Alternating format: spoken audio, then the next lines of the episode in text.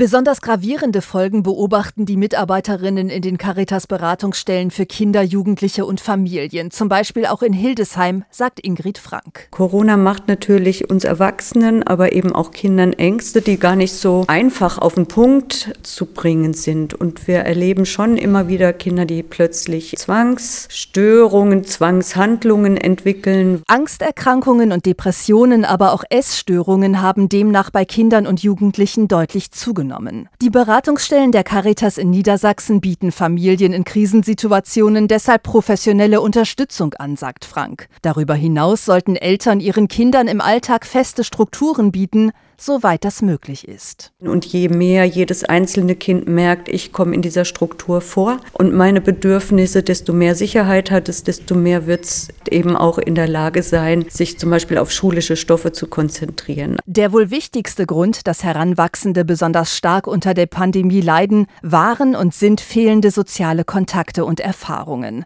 Das sagt der Theologe Professor Jürgen Mahnemann vom Philosophischen Forschungsinstitut Hannover. Gerade für Jugendliche sei das Leben außerhalb von Schule und Familie immens wichtig. Sie brauchen Freunde und Hobbys. Der Punkt ist der, dass gerade in außerschulischen Bereichen vor allen Dingen Jugendliche die Erfahrung machen, dass sie selbst etwas bewirken können. Und die Erfahrung von Selbstwirksamkeit macht junge Menschen stark. Die Politik müsse deshalb den Kindern und Jugendlichen unbedingt ermöglichen, diese Erfahrungen zu machen. Und auch die Kirche sieht Mahnemann in der Pflicht. Dass sie Druck auf die Entscheidung Entscheidungsträgerinnen machen, dass die Kinder und Jugendlichen ein Mitspracherecht bekommen.